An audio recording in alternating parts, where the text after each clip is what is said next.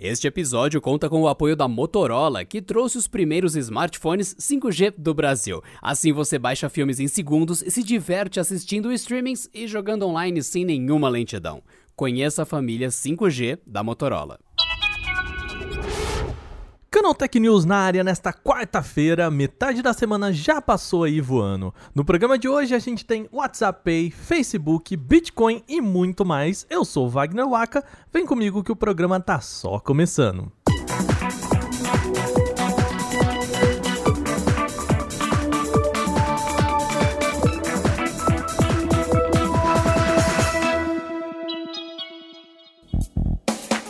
WhatsApp já pode começar a operar no Brasil. O sistema de pagamentos via WhatsApp tinha sido suspenso em junho do ano passado, mas o Banco Central agora liberou o recurso para ser usado por aqui. A decisão colocou o chamado Facebook Pagamentos do Brasil como uma iniciadora de pagamentos. É um nome bonito, mas vamos explicar o que isso significa. A modalidade consiste em uma plataforma responsável pela intermediação entre o usuário e a sua instituição financeira, ou seja, no caso, a Facebook Pagamentos do Brasil só leva a ordem dessa transição da pessoa para o banco e pede que a instituição financeira faça a transição. Definido assim, então, o WhatsApp Pay pode já ser liberado para começar a funcionar de novo.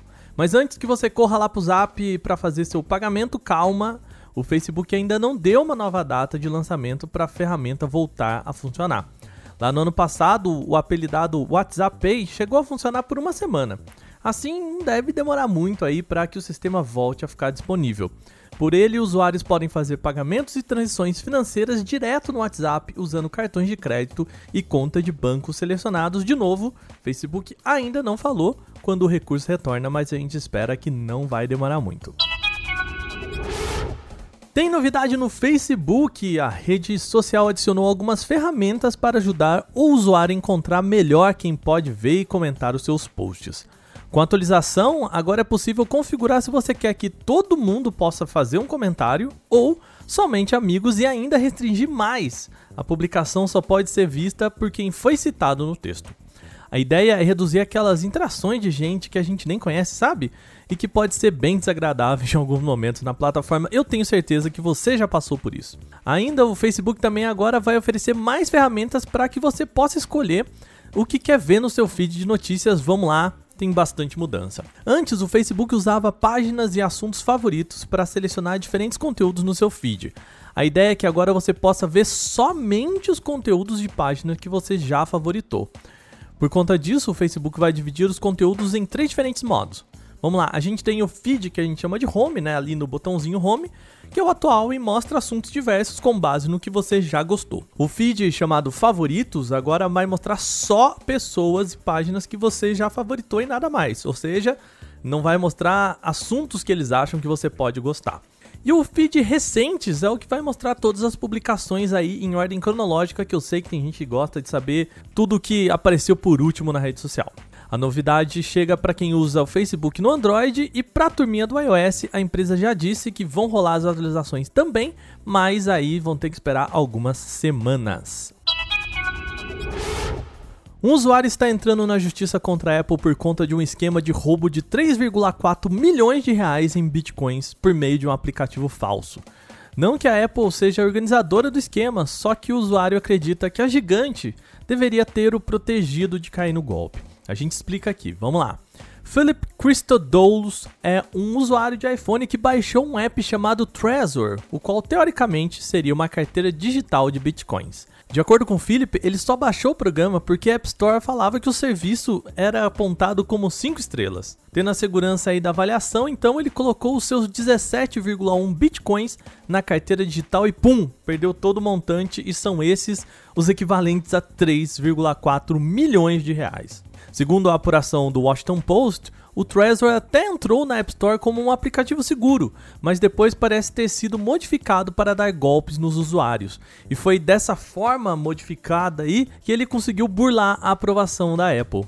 Depois, sabendo do esquema e de todas as modificações, a Apple já tirou o Trezor golpista de sua loja. Chateado, o Philip então entrou em contato com a Apple para tentar reaver seu dinheiro, mas a empresa não mostrou a intenção de ajudar ele nisso.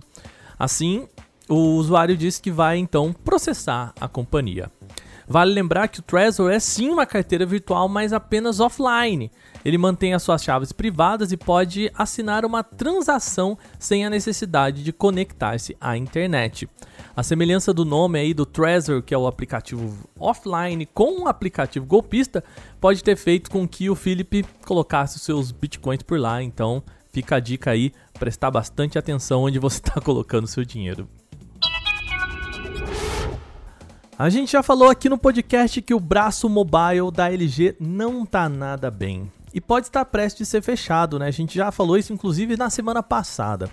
Agora, um informante chamado Tron disse ter conversado com funcionários da LG e o anúncio pode vir antes ainda do que a gente espera. Segundo o Tron, 4 mil funcionários do braço mobile da companhia já estão prestes a ser realocados para o setor de dispositivos inteligentes. A movimentação estaria agendada para a próxima segunda, dia 5 de abril. De acordo com o informante, a LG apresentou aquele Rollable, lembra? O protótipo do aparelho com tela enrolável? Então, parece que isso foi só para tentar dar aquela forcinha lá no preço de venda do setor. Rumores apontam que a LG até tentou negociar a venda aí com a vietnamita Vingroup, mas o acordo não saiu, então o setor mobile deve ser realmente fechado. A gente ainda não tem a confirmação pela LG, mas com tantos rumores apontando aí o mesmo, é bem possível que a gente tenha novidades, ou melhor, a gente tenha essa triste notícia na próxima semana. Para a gente fechar o dia, vamos falar de espaço. A NASA e a Agência Espacial da China participaram de uma ação conjunta muito rara. As duas trocaram dados sobre seus programas, o que, sinceramente, não acontece toda hora. As informações são relativas às missões em andamento em Marte. E de acordo com a NASA, o objetivo era conhecer a órbita da espaçonave chinesa Tianwen-1 para evitar uma eventual colisão com os orbitadores dos Estados Unidos, o que convenhamos, essa colisão não seria uma boa notícia para ninguém. Esse é um diálogo bem raro por conta das burocracias norte-americanas e os embates entre os dois países. A questão é que uma emenda constitucional nos Estados Unidos restringe as interações com entidades chinesas. Não que a troca de informações seja totalmente proibida, mas a emenda constitucional determina que a NASA obtenha aprovação do Congresso para conversar com a Agência Espacial da China, que também é estatal. Assim, a NASA geralmente trabalha só com o que a agência da China divulga publicamente e normalmente essas informações não são lá muito profundas. Também a NASA ofereceu informações sobre as suas próprias sondas em Marte para a agência chinesa, né? Uma troca aí, a informação que vai também é uma informação que vem. As conversas fazem parte de um programa da NASA que avalia as possíveis aproximações de naves na órbita marciana, a fim de evitar exatamente quaisquer riscos de acidentes. Para isso, outras agências também precisam oferecer informações para a NASA. Além da China, Emirados Árabes Unidos, União Europeia e também a Índia já forneceram dados das suas sondas que hoje estão no planeta vermelho. E depois desse combo de notícias, o canal Tech News fica por aqui e ainda a gente não tem aí um e-mail para divulgar para vocês, mas eu garanto em breve a gente vai passar mais um e-mail para vocês poderem falar com a gente aqui no programa. Esse episódio foi roteirizado, editado e apresentado por mim, Wagner Waka, com supervisão de Patrícia Gnipper. A gente se vê amanhã com mais notícias de tecnologia para você. Até lá.